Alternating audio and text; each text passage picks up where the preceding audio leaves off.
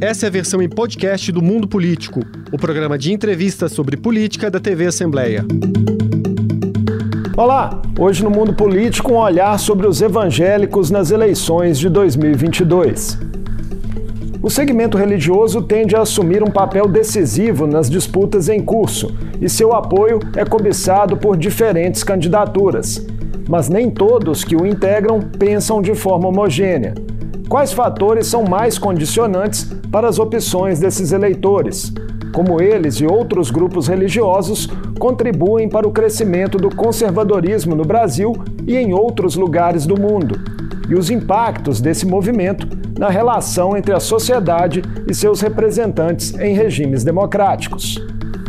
Eu vou conversar com o cientista político Vitor Araújo, pesquisador do Departamento de Ciência Política na Universidade de Zurique, na Suíça.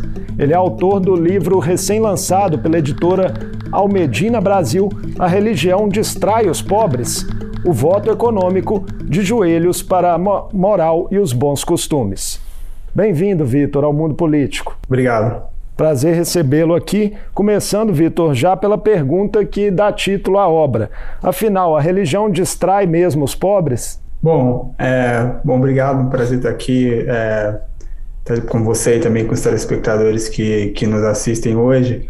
Bom, essa é uma, o livro tem esse título provocativo para levar a gente para o seguinte lugar. Se a gente pensa quem que é o eleitorado evangélico pentecostal no Brasil, acho que é interessante dar esse panorama. O Brasil, o, o livro está tentando diferenciar diferentes tipos de, de evangélicos, tá? Evangélicos que nós conhecemos no Brasil com uma tradição são como os protestantes históricos ou protestantes tradicionais, e um outro tipo de evangélico é o evangélico pentecostal.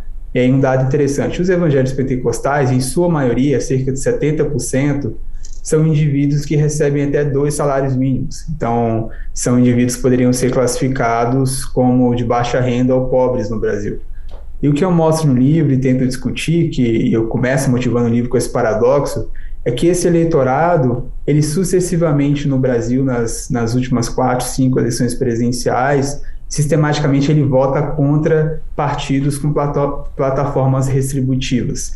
Então, o título tem essa pergunta de distração que é para tentar colocar algo como contrário da irracionalidade. Esse eleitor, ele não vota por redistribuição, mas não é porque ele é irracional, mas porque ele tem, e a gente vai falar um pouquinho mais sobre isso daqui a pouco, ele elenca de forma diferente, ele prioriza no voto dele outras dimensões que não é a dimensão econômica. Então, a discussão e a pergunta é justamente por isso, ele é distraído por uma outra coisa que está relacionada mais ao conservadorismo moral. Então, por esse motivo, um eleitor que é de baixa renda, que em tese deveria votar por distribuição, porque é o eleitor que mais depende de, de ações do Estado e políticas públicas para experimentar mobilidade social, é o eleitor que não vota. Então é daí que vem esse, essa, essa brincadeira e essa ideia de pensar com a ideia de, de, de distração versus irracionalidade.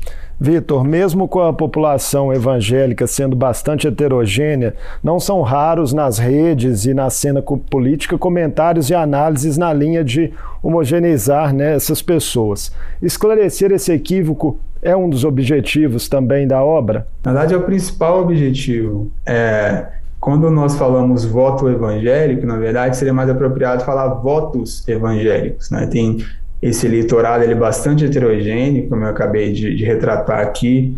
É, os, os, os tradicionais são bastante diferentes dos pentecostais, tanto do modo de pensar como no modo de agir, que desemboca lá na, no momento eleitoral no voto, que, que é bastante diferente também. Então, essa é uma simplificação que a gente continua vendo no, no noticiário, nas conversas de bar e nas conversas entre família, mas eu acho que, que é importante a gente estabelecer os termos mais claros sobre isso, dizer, olha, na verdade não existe esse voto evangélico, não é um, não é um eleitorado que vota em bloco, não é um eleitorado que vota da mesma forma, na verdade tem uma multiplicidade de visões no interior desse grupo e a ideia do grupo, da ideia do livro é, é, um, é um tanto quanto, olha, vamos organizar um pouco esse debate, vamos organizar um pouco essa discussão e dizer quem é quem, como cada um desses dois grupos votam e quais as consequências disso para o sistema eleitoral e partidário brasileiro de modo geral.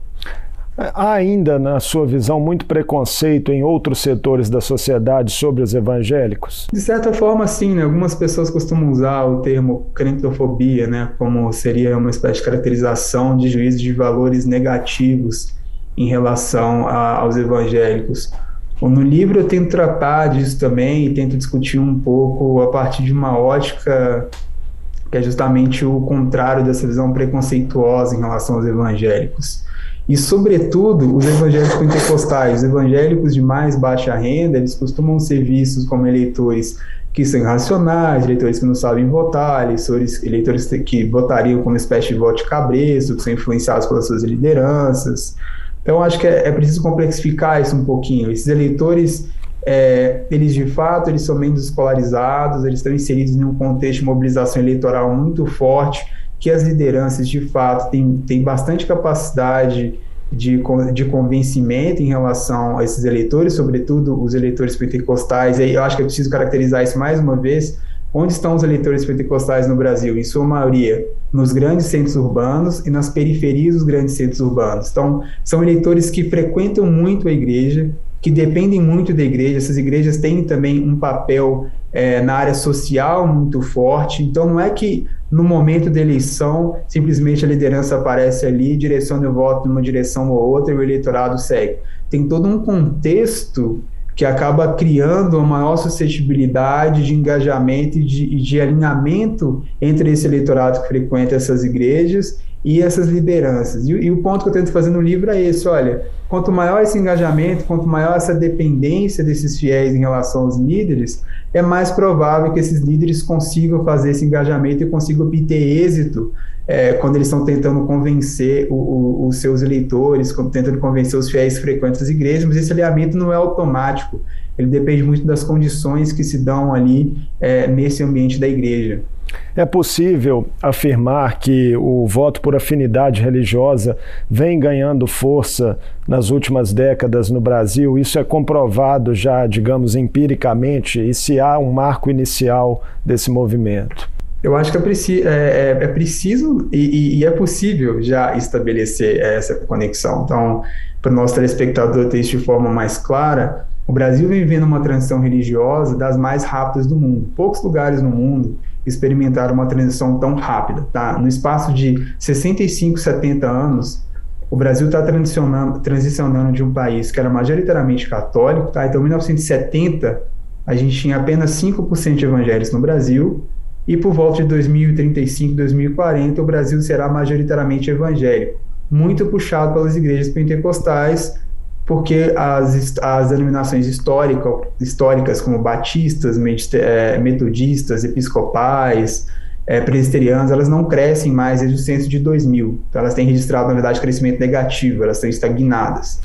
É, e isso, é, isso se reflete também numa, numa mudança na forma como os políticos precisam é, chegar até os eleitores, como eles conseguem fazer campanha, o modo como eles conseguem é, adotar estratégias que sejam mais ou menos atraentes para esses eleitores. Eu, eu gosto sempre de, de, encostar o caso brasileiro e dar uma comparação pensando no caso dos Estados Unidos. Tá? Então, o movimento que eles começaram lá cerca de 5, 6 décadas atrás, o Brasil está começando agora, que é você tem uma espécie de rotação do seu sistema eleitoral partidário. Então, comumente, como que a gente tende a achar que os eleitores votam? Os eleitores é, tendem a votar com o bolso, né? Então, se a inflação está alta, se o desemprego está alto, se a gente está atravessando uma, uma crise econômica, o incumbente ou o governo da ocasião tende a ser punido.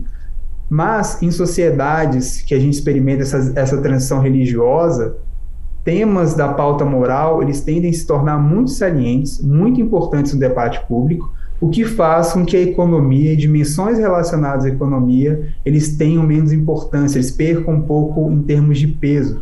E isso é exatamente o que nós estamos começando a viver agora no Brasil, e eu acho que exatamente por isso muitas pessoas ainda têm dificuldade de enxergar, porque a gente está no meio do olho do furacão. Mas uma, uma vez que esse processo esteja é, mais ou menos consolidado, a gente vai estar, tá, a gente vai gastar muito mais tempo em próximas campanhas no Brasil, a gente vai gastar muito mais tempo no jogo eleitoral discutindo sobre pautas que são relacionadas não só relacionadas à economia, como pautas morais, e muito menos tempo discutindo as políticas substantivas, que é exatamente o caso da política americana já aí algumas décadas e que a gente está caminhando a, passo largos, a passos largos para chegar lá também o fato das pesquisas de momento sobre a sucessão presidencial no Brasil mostrarem a liderança do atual presidente Jair Bolsonaro entre evangélicos, na contramão do resultado geral, tem muito a ver com essas pautas morais? Tem muito a ver com isso. Se você olha o Bolsonaro, tem, geralmente, quando nós fazemos pesquisas eleitorais, tem dois tipos de acessar a preferência do eleitorado. Uma na espontânea, que é você chega e fala, olha, em quem você vai votar, se eles, quem você votaria se a eleição fosse no próximo domingo, e você não fala nome nenhum, e o outro é, é, é essa estimulada, que você dá uma lista de candidatos. Na espontânea, o Bolsonaro aparece hoje, aí depende do, do instituto, depende da pesquisa, mas ele está aparecendo ali entre 30% e 35%. E é importante notar que de, desse, desse percentual que ele tem, uma parte substantiva é explicada pelo apoio dos evangélicos, e aí é importante quais, quais são esses evangélicos que apoiam o Bolsonaro hoje de forma massiva? São os evangélicos pentecostais, os tradicionais históricos, eles apoiaram Bolsonaro tá, bastante em 2018, isso eu acho que é um ponto importante para fazer, para comparar o que foi 2018 com o que vem sendo as eleições presidenciais, pelo menos desde 2010. Tá, então, 2018 foi 70-30. 70% dos evangélicos apoiaram o Bolsonaro. Mas antes disso, o que a gente tinha era uma divisão muito grande dentro do grupo. Era ali 60-40, 50-50, dependendo da eleição. Geralmente o grupo é, tinha um grupo ali apoiando o grupo que era bastante contrário ao PT, que é um grupo bastante antipetista, a gente pode falar um pouquinho mais disso com mais detalhes daqui a pouco, que é o grupo evangélico pentecostal, e um outro grupo que é mais errático na preferência eleitoral. Mais errático, o que eu quero dizer isso é que é difícil definir quem vota. Os, os evangélicos tradicionais do Brasil, uma vez votam em um e outra vez votam em outro, não tem um padrão muito bem definido. Mas para trazer isso para 2022, 2022 provavelmente nós vamos voltar ao padrão anterior a 2018, padrão de 10 e 14.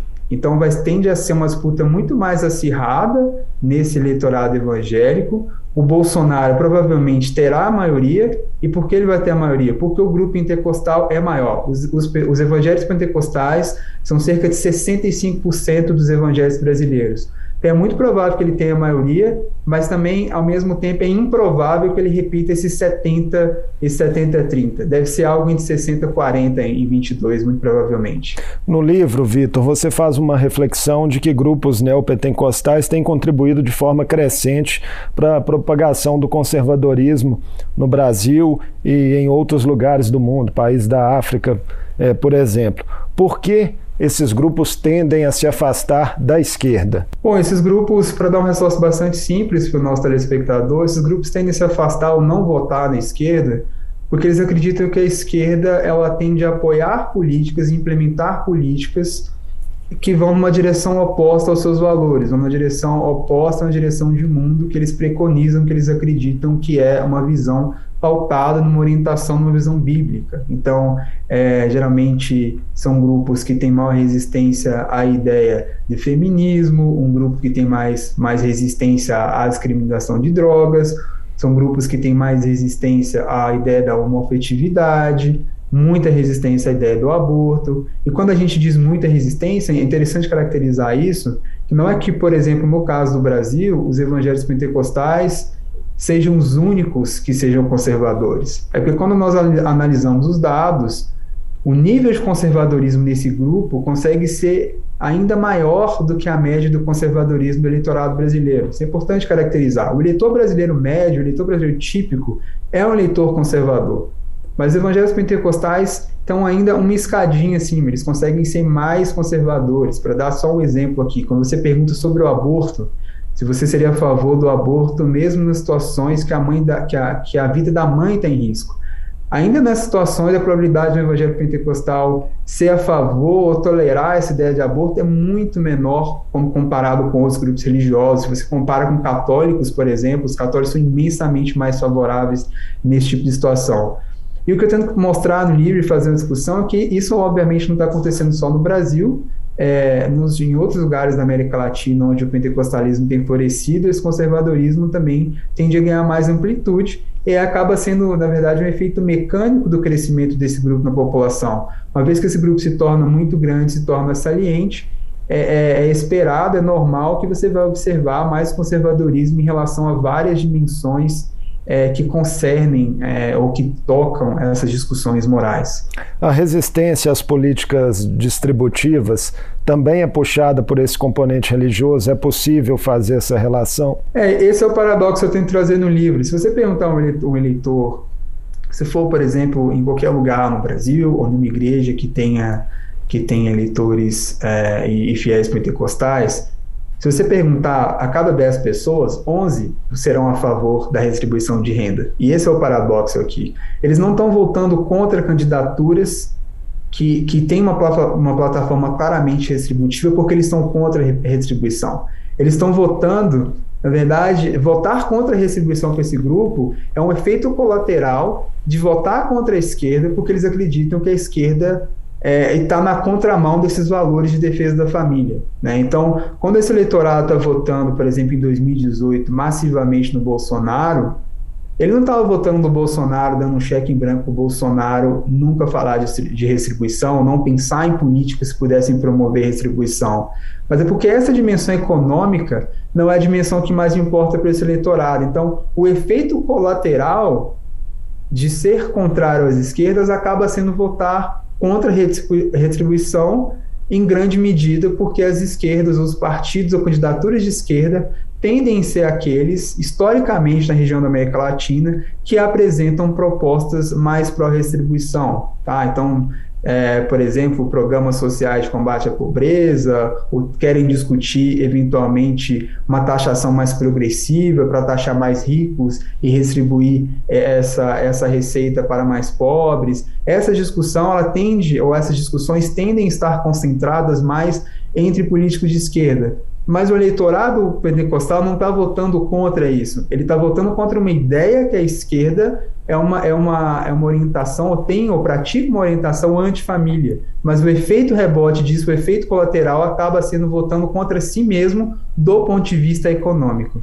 Os políticos de esquerda têm conseguido, na sua visão, lidar adequadamente com esse fenômeno no qual aí pastores e líderes religiosos ganham força como agentes políticos? Eu acho que a eleição de 2018 ela foi importante, ela foi sintomática, na minha visão, ela foi um ponto, uma espécie de ponto de inflexão, porque eu acho que os partidos de esquerda e muitos candidatos políticos é, na, do lado é, da esquerda no espectro ideológico entenderam que tem uma fração do eleitorado brasileiro muito grande para ser disputada e que se você não disputar essa fração do eleitorado, você vai ser cada vez mais difícil vencer a eleição. E deixa a gente dar alguns números aqui para o telespectador para a gente caracterizar de forma bastante didática. Hoje, tá, em 2022, os evangélicos pentecostais, os evangélicos do Brasil são cerca de 30% do eleitorado. Desses 30%, cerca de 20 e 21% são eleitores pentecostais, tá? Então, essa é a massa, é a fração maior do eleitorado evangélico. E se, quando essa transição religiosa estiver completa, ali por volta de 35, 40, só os evangélicos pentecostais sozinhos corresponderão por cerca de 35, serão cerca de 35% do eleitorado brasileiro. Então, é uma fração do eleitorado muito significativa para você simplesmente abrir mão dessa fração. Qual é a dificuldade? A dificuldade é que é muito difícil para os partidos de esquerda conseguir estabelecer pontes com esse eleitorado, porque choca-se ou entra em conflito justamente nessa dimensão moral que é muito cara para os evangélicos pentecostais e que os partidos de esquerda têm dificuldade é, de, de navegar. Isso é um ponto interessante que, do ponto de vista formal, estricto senso, por exemplo, a gente pensa nos governos do PT no Brasil, né, entre ali 2002 e até o impeachment da Dilma, Talvez um pouco o governo da Dilma no final, mas os governos do Lula, sobretudo, não, não avançaram muito né, nessas questões morais. Não quis, não quis discutir aborto, o Lula não quis discutir isso. O Lula tentou ali é, manter é, apacentado essa porção do eleitorado, não queria muito discutir isso. A Dilma fez mais movimentos em relação a isso, teve uma PL ali, a PL 122, que era uma PL no sentido de tentar criminalizar o aborto, teve mais discussões em relação à homofetividade, e muitas lideranças evangélicas dizem que foi aí que se rompeu, etc., que aí não tinha mais como ter uma relação amistável, ali, amistosa com, com, com, com o PT. Mas o que os dados indicam é que esse, esse, esse, essa fração do eleitorado, o pentecostalismo no Brasil, tende a rejeitar o PT pela, muito fortemente, pelo menos a eleição de 2010. Então, isso não é um movimento que começou ontem, é um movimento que foi se consolidando com o tempo.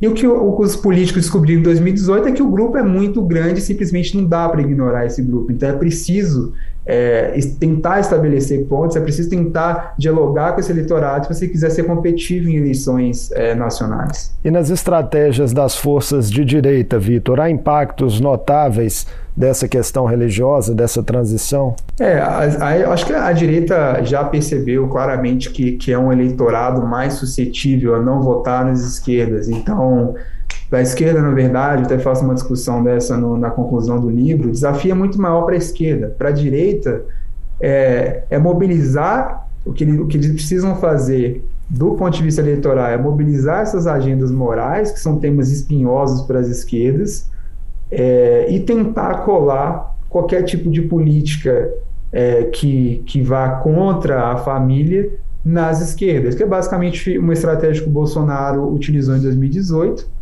foi bastante bem sucedido fazendo, utilizando essa estratégia. É basicamente a estratégia que ele continua utilizando até agora. Toda vez que tem uma má notícia sobre economia, toda vez que tem uma notícia é, ruim em relação a políticas públicas, lança uma agenda moral, que é uma agenda que fica ali duas, três semanas, a, a, o debate público começa a orbitar em torno dessas agendas, ou em torno dessas questões, e mata-se qualquer tentativa de falar sobre questões substantivas. É, eu não vejo por que o Bolsonaro mudar a estratégia em 22, provavelmente é isso que ele vai tentar fazer, e por outro lado, o, o, o PT, que é o candidato que está organizando agora né, nas eleições presidenciais, vai tentar puxar para perto da economia e tentar lembrar o eleitor que nos tempos do governo do Lula é, tinha inflação mais baixa, ou as pessoas estavam consumindo mais, tinha uma taxa de desemprego menor. Eu acho que é, tende a ser por aí essa batalha de narrativas que nós vamos observar em 22. Um campo trazendo as questões morais de forma bastante saliente, porque é o campo que o Bolsonaro navega bem, e o, o, PT provavelmente vai tentar trazer para o lado econômico. Por enquanto, parece que a questão econômica está pesando mais, né, pelo que mostram as pesquisas. É, o que as pesquisas mostram é que e isso faz sentido, o tamanho montante do eleitorado que eu tento caracterizar no meu, livro é qual, qual que é esse eleitorado que está muito preocupado com as questões morais?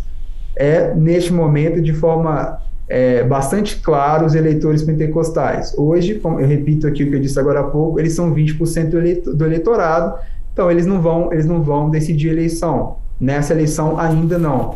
Mas eles vão colocar o Bolsonaro no segundo turno. Muito provavelmente é por causa desse eleitor, por causa desse grupo de eleitores no Brasil, é, que o Bolsonaro está, estará no segundo turno. Obviamente tem outras pessoas votando no Bolsonaro nesse momento, não são, não são apenas evangélicos pentecostais, mas quase é, a totalidade das pesquisas indicam que esse é o grupo que, que dá mais caldo ali para esses 30 e poucos por cento agora. Então, tem duas formas de você olhar isso. Né? Uma forma é olhar, olha, veja bem, a economia é o que importa mesmo. É, toda essa outra discussão sobre moralidade é balela, não é tão importante assim. Uma outra forma de olhar para isso é, olha, esse eleitorado dá sustentação para um governo que tem ido muito mal na economia, que, que tem conseguido entregar pouco sobre diversos pontos de vista, e ainda assim um eleitorado fiel e cativo a ele que vai colocar o Bolsonaro no segundo turno, então, o, o exercício que eu sempre gosto de fazer, brincar com os meus colegas, é o seguinte: se esse eleitorado fosse 40% do eleitorado hoje, 40% dos eleitores, provavelmente seria uma eleição muito mais acirrada, provavelmente qualquer candidato contra o Bolsonaro hoje teria muito mais dificuldade. Em relação ao catolicismo, Vitor, há fragmentações similares ao meio evangélico? Sim, tem sim. Tem um movimento recente né, do catolicismo que é chamado no Brasil como renovação carismática, que é uma tentativa de fazer frente ao crescimento é, do pentecostalismo nas regiões urbanas. Tá? O pentecostalismo é uma religião desproporcionalmente urbana no Brasil. Diferente de outros lugares da América, da América Latina. Está bastante concentrado em bolsões de pobreza e vulnerabilidade dos grandes centros urbanos. O catolicismo no Brasil é o contrário. O catolicismo continua sendo mais forte nas áreas que, que ainda tem menos urbanização, nas áreas que tem maior concentração, concentrações rurais e, e por aí vai. É, mais o que a igreja fez ali por final da década de 80, 90, é permitir um certo desenvolvimento do, do, desse catolicismo carismático, desse, desse pentecostalismo renovado, que de certa forma ele emula muitas características do pentecostalismo. E por emular várias características do pentecostalismo, ele tem condições de fazer frente ao pentecostalismo, ou ele teria condições né, de fazer frente ao pentecostalismo nessas áreas urbanas. Só que essa decisão ela veio com um atraso de duas, três décadas. Então, o pentecostalismo ele acaba ainda sendo hegemônico nas regiões é, urbanas, centrais do Brasil, e é improvável que esse quadro mude. Mas eu acho que é importante caracterizar isso, para responder a sua pergunta de forma bastante clara. Se você pega o comportamento eleitoral dos, dos católicos da renovação carismática, eles tendem a se comportar de forma muito mais similar aos pentecostais do que aos seus pares católicos, justamente por emular uma série de padrões, o que acaba também repercutindo no modo como esses eleitores, esses indivíduos votam. O fato do Nordeste é, ser uma região considerada uma espécie de berço político do catolicismo ajuda a explicar um pouco a força da esquerda na região, do PT? Ajuda a explicar muito, ajuda a explicar muito. É, eu acho que a gente tende a fazer uma, uma análise automática de que o Nordeste ele continua sendo um eleitorado nordestino. Né? O Nordeste, na verdade, são várias coisas. A gente tem que tomar um pouco de cuidado, tem muita variação ali dentro da região. Né? Mas o, o que eu mostro no livro, e venho discutindo também em outros trabalhos anteriores ao livro, é que o catolicismo no Brasil ele ainda se concentra onde as regiões que ele ainda é muito forte são quase todas elas no Nordeste, ali na área do, na área do Sertão, área do Agreste, basicamente a região do interior, a região que não é região metropolitana no Nordeste, tá? Nas, nas regiões metropolitanas, por exemplo, de Recife, de Salvador, é onde o pentecostalismo cresce bastante hoje, junto com as áreas metropolitanas do Rio de Janeiro. É, mas nessas áreas mais do interior, do Nordeste, o catolicismo ainda é muito forte. E não por coincidência é onde o PT ainda tem, tem uma hegemonia muito, muito forte, sobretudo nas eleições presidenciais. Então, uma, um dado que eu acho interessante citar, é que, eu, que eu mostro e discuto no livro, é que o Bolsa Família, o Bolsa Família ele foi muito importante para o PT, mas ele foi importante só entre eleitores católicos. Porque entre eleitores pentecostais, o Bolsa Família ou tem efeito nulo ou efeito negativo em relação ao, ao voto para o PT. O, o, programa nunca conseguiu convencer eleitores pentecostais a votar no PT. Ou se conseguiu, conseguiu numa proporção tão pequena que a gente não consegue observar isso nas evidências. E isso é interessante porque eu uso isso como exemplo para justamente para fazer esse ponto. Olha, para esse eleitorado, a questão moral é tão forte, é tão predominante, que mesmo quando você é, implementa uma política que tem efeitos fortíssimos sobre o bem-estar é, de um eleitorado que é extremamente pobre, ele não passa a votar por você. Tá? Então, o Nordeste hoje continua sendo, é, e aqui eu encerro essa resposta, o Nordeste continua sendo um berço do petismo, não apenas porque é o Nordeste em si, não é só uma questão regional, é porque lá está uma concentração forte de católicos, que é o eleitorado que respondeu de forma mais significativa ao Bolsa Família. E é por isso que o Bolsa Família, é por isso que o PT continua tendo muita força lá e menos em outras regiões do país. É, mas tem um dado recente aí medido pelo Datafolha de que 57% é, dos que recebem o Auxílio Brasil parece que não estão propensos a, votar em Bolsonaro né, nesse ano. Exato, que vai na, nessa linha do, do ponto que eu estou fazendo aqui. Eu acho que eu nunca, quando saiu o Auxílio Brasil, o, o Bolsonaro estava discutindo ampliar, mudar o nome. Eu até escrevi um, um, um artigo para Jornal no Brasil falando isso. Olha, o Auxílio Brasil não será para o Bolsonaro, acho que eu escrevi isso em 2020, acho que foi meio de 2020, não será para o Bolsonaro o que o Bolsa Família foi para o PT. E por N motivos. Um, um dos motivos é que o eleitorado consegue, se você for em qualquer município do Nordeste agora e perguntar o que é Auxílio Brasil, praticamente nenhum eleitor vai saber te informar o que é.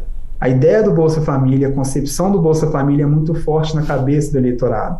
Então, é difícil que você consiga mudar isso numa canetada.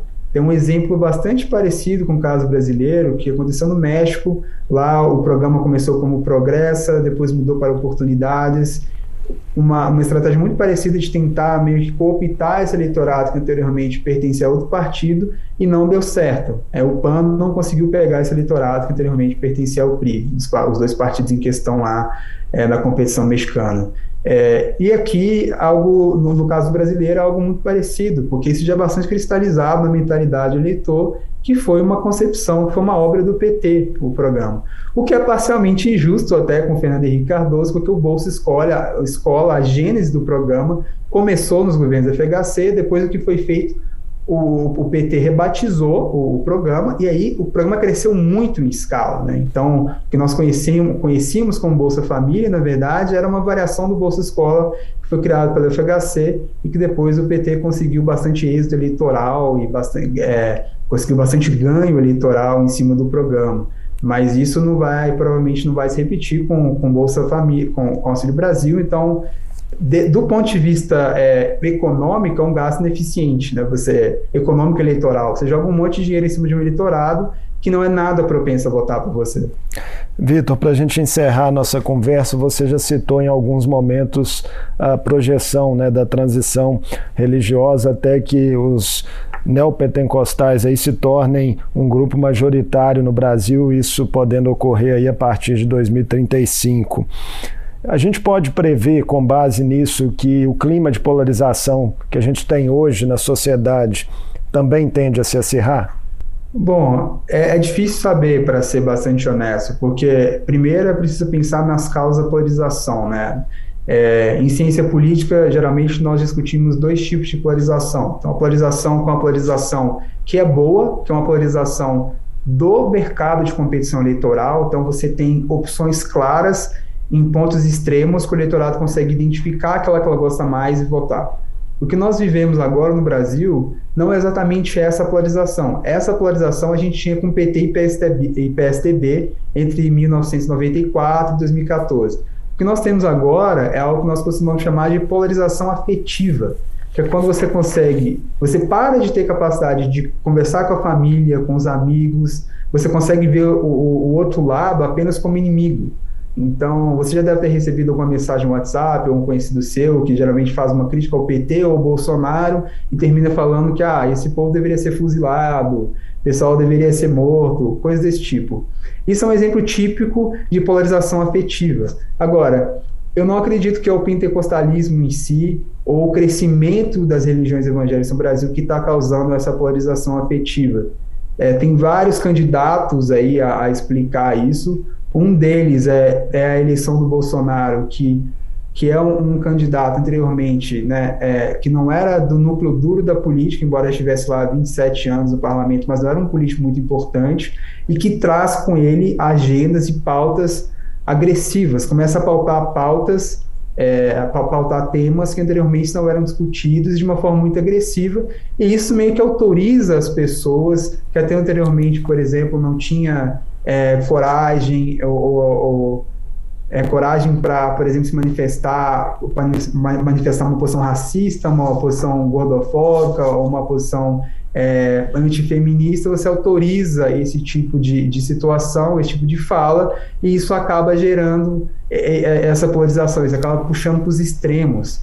Então, eu não acho que é bem a transição religiosa que está levando a isso. Isso depende muito de como essa transição vai se completar e como o sistema eleitoral e partidário vai se assentar a partir disso. Pode ser até que gere efeito reverso, mas isso é, é muito cedo ainda para saber isso. Vitor, muito obrigado por essa conversa interessante aqui no mundo político. Eu que agradeço, foi um prazer estar com vocês aqui hoje. Prazer, até a próxima.